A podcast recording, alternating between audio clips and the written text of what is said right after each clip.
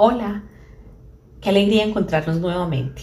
Yo soy Lu y en el episodio de hoy hablaremos de cómo la dificultad y el dolor también pueden motivarnos a salir adelante. El no estar solos y contar con personas que nos ayudan a sostener grandes cargas es muy importante para poder salir adelante de la dificultad. Bienvenidos a la serie Cuando la vida nos cambia. Hoy en el episodio Ella es un milagro, parte 1.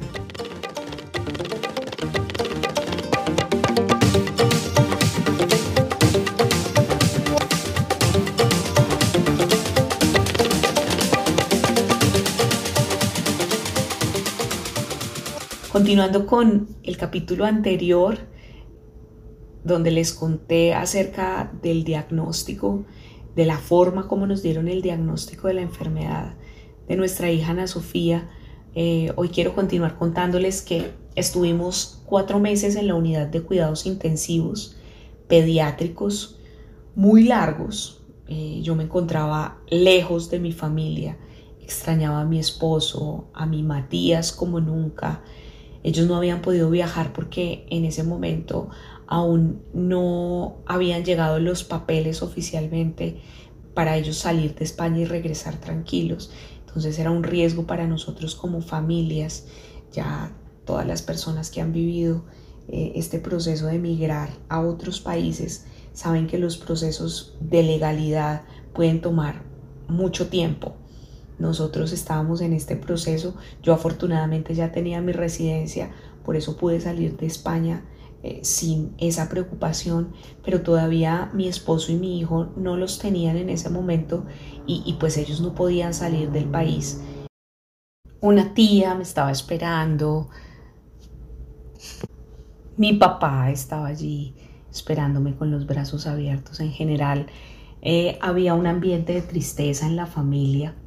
Muchos amigos estuvieron pendientes de todo este proceso, de todo este viaje, de todo esto que, que llegó así de un momento a otro. Y muchas ocasiones nosotros, hombre, una persona nunca piensa en que le puede llegar a suceder algo así. Siempre creo que las personas en general nos imaginamos que, que SIDA le puede dar a una persona promiscua, a una prostituta, que cáncer de pulmón le da un fumador, que solo el vecino puede tener un accidente de tránsito. Y la realidad es que no es así. En cualquier momento de la vida, la enfermedad, la muerte toca nuestra puerta y nosotros no estamos preparados para esto. E, en la escuela, en la universidad, no nos enseñan a cómo prepararnos emocionalmente para, para recibir una mala noticia la adversidad, eso, eso no pasa. Yo creo que nosotros en este momento de la humanidad tenemos que tener las herramientas necesarias para poder enfrentar todo este tipo de, circunstancias.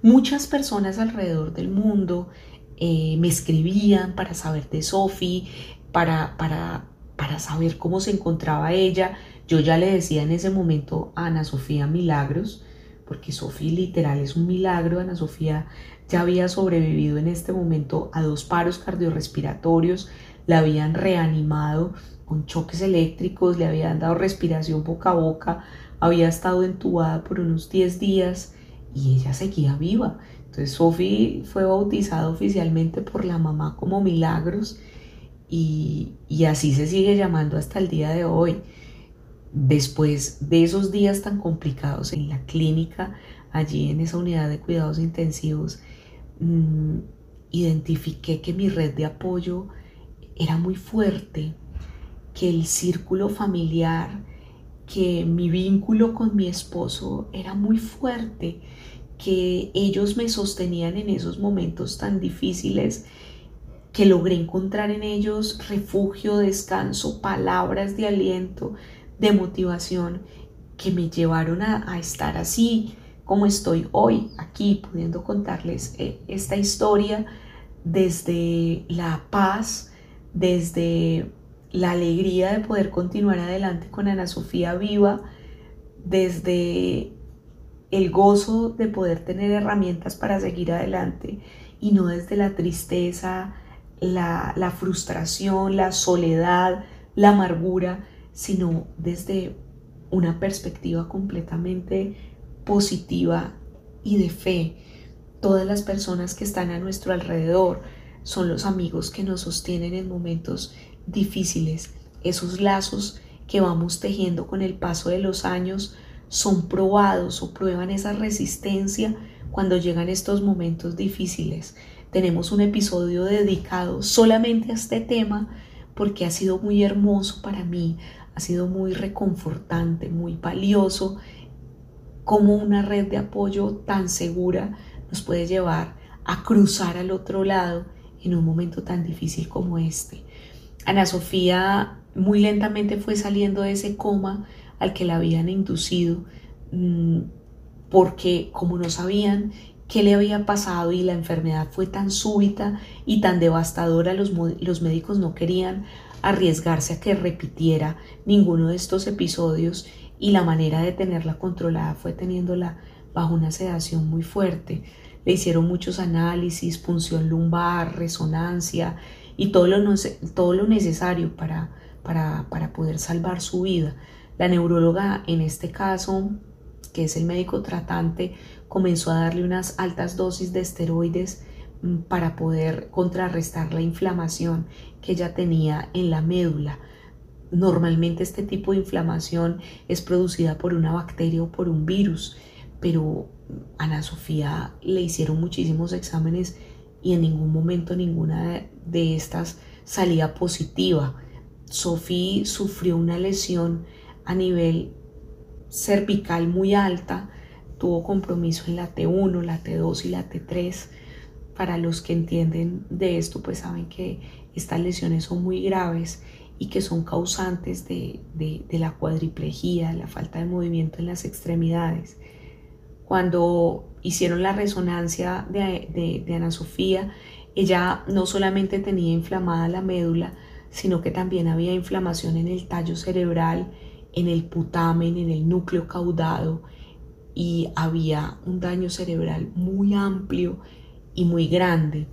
Otra de las cosas que era muy delicada en ese momento es que el nervio frénico, que es el nervio encargado de enviarle energía, los impulsos eh, de energía al diafragma, eh, no, no respondía.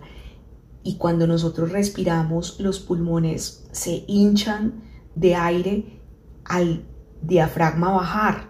Entonces, si el diafragma estaba paralizado, por eso Sophie no respiraba sola, porque no, no tenía fuerza para que el diafragma bajara y sus pulmones se hincharan de aire.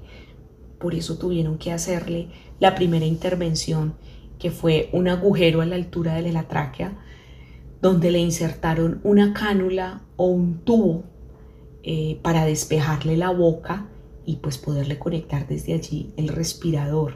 Esto se llama una traqueostomía. Yo no tenía ni idea de nada de estos términos ni nada de, de estas cosas, pero pues con el tiempo una mamá y un papá pues comienzan a aprenderse todos estos términos para poder comunicarse con los médicos y, con todas estas personas que, que, vienen a hablarle a uno en un lenguaje que uno ni idea. Ya teníamos unas tres semanas en la clínica, ella ya estaba más consciente. Sophie no se podía comunicar. Una persona que tiene la traqueostomía no puede hablar porque la cánula impide que las cuerdas bucales pues tengan alguna recepción de aire y que ellas se muevan, tengan vibración y, puedan producir los sonidos. Sophie no, no podía hablar, mm, estaba en una confusión terrible, ella no, no, sabía qué, qué le había pasado, dónde estaba.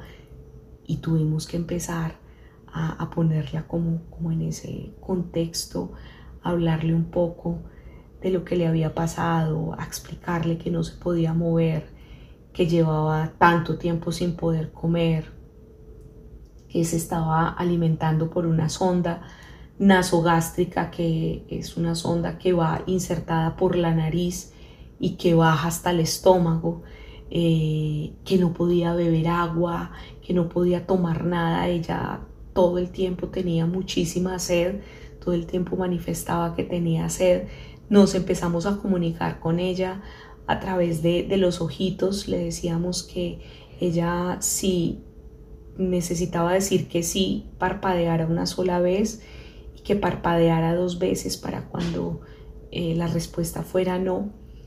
Y cuando ella empezó a salir de todo este letardo en el que estaba, este adormecimiento, yo lo único que quería preguntarle era primero si veía, si ella me veía.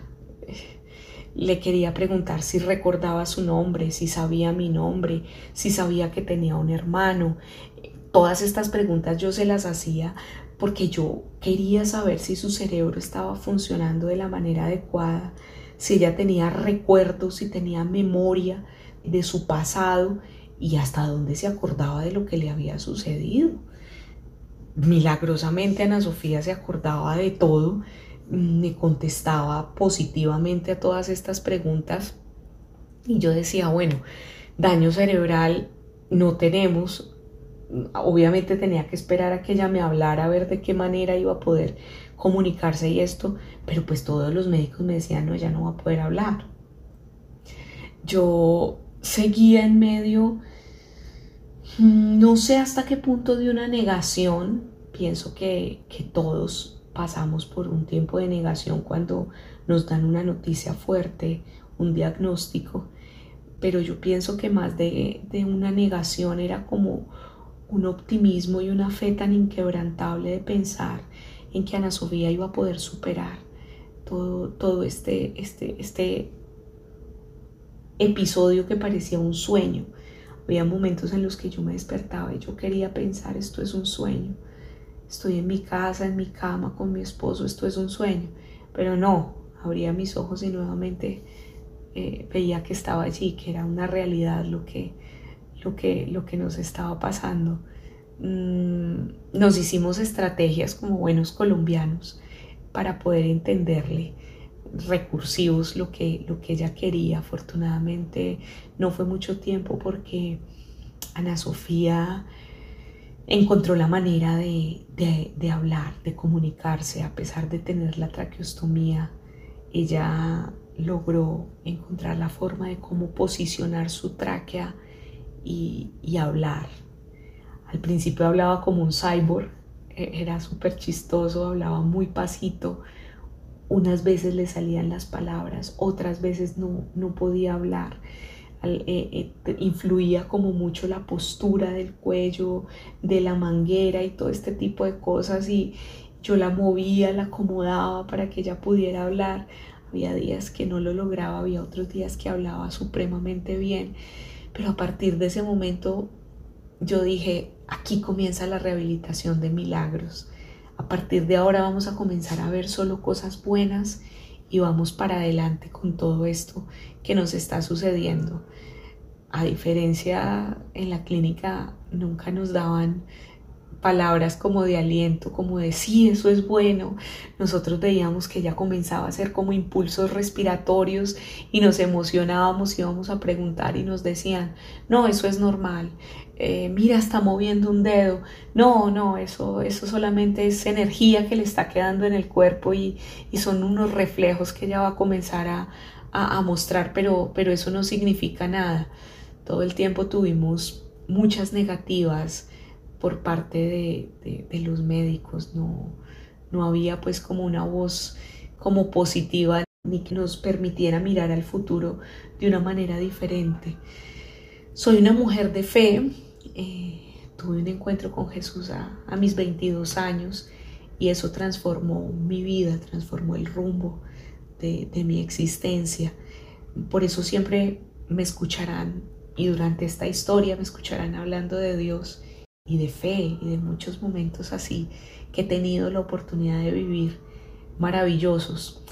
Les conté en el episodio pasado cuando me dieron el diagnóstico, pero no les conté que después de hablar con el médico, que él me dijo toda esta noticia, si no lo has escuchado, regrésate un episodio para que puedas eh, ponerte más en contexto. Cuando el médico me termina de dar esta noticia, yo me fui obviamente devastada al baño de la clínica. Me puse sobre mis rodillas y yo solamente con este clamor de madre, yo le decía a Dios, Dios, si Ana Sofía va a quedar así como me está diciendo el médico, si ella va a estar en una cama presa en su propio cuerpo, sin poder hablar, sin poder comer, sin poder ver, sin poder decirme qué le duele, qué necesita, qué puedo hacer por ella, Dios, yo aquí hoy te la entrego. Yo prefiero que ella parta contigo, yo prefiero que ella esté contigo en el cielo, la voy a llorar, la extrañaré todos los días de mi vida, pero sabré que está en paz, que está tranquila y que está contigo. Si Sofía no se muere, Señor, si tú no te llevas a Ana Sofía, yo voy a entender que tú vas a hacer un milagro en ella, que tú la vas a levantar de esa cama y tú Dios me la vas a devolver como Ana Sofía estaba.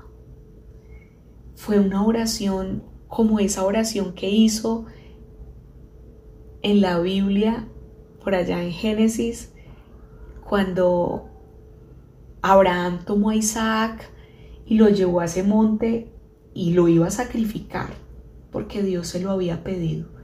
Yo ese día le dije al Señor, aquí está Ana Sofía, tú me la diste, tú me la entregaste como hija, aquí yo te la entrego a ti.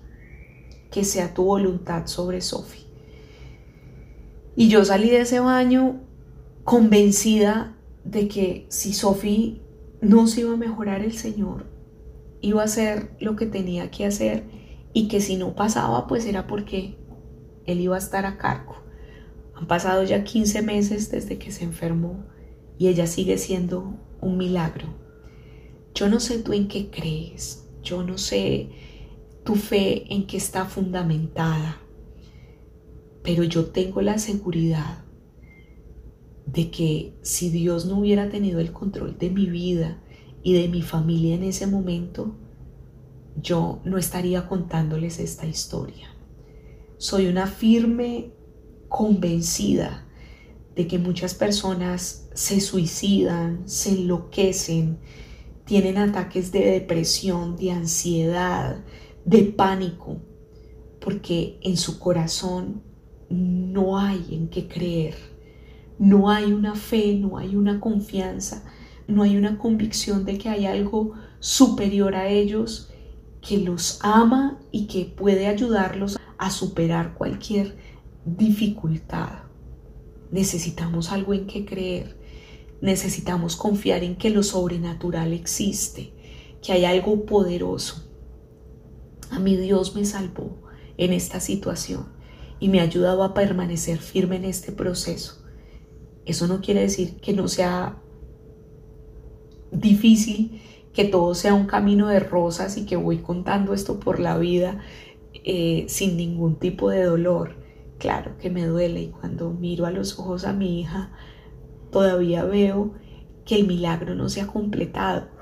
Pero más allá de eso, de ver lo que no tengo en este momento, veo todas las victorias que hemos podido alcanzar.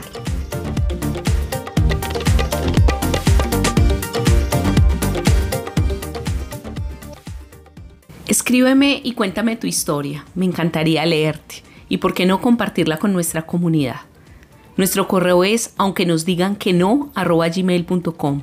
Yo soy Lu, me escuchaste desde tu plataforma favorita. Síguenos de manera gratuita Califícanos si te gustó esta historia y escucha un nuevo episodio cada semana.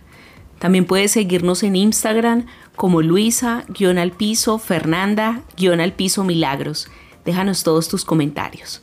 Y comparte este episodio con alguien que crees que necesita escucharlo.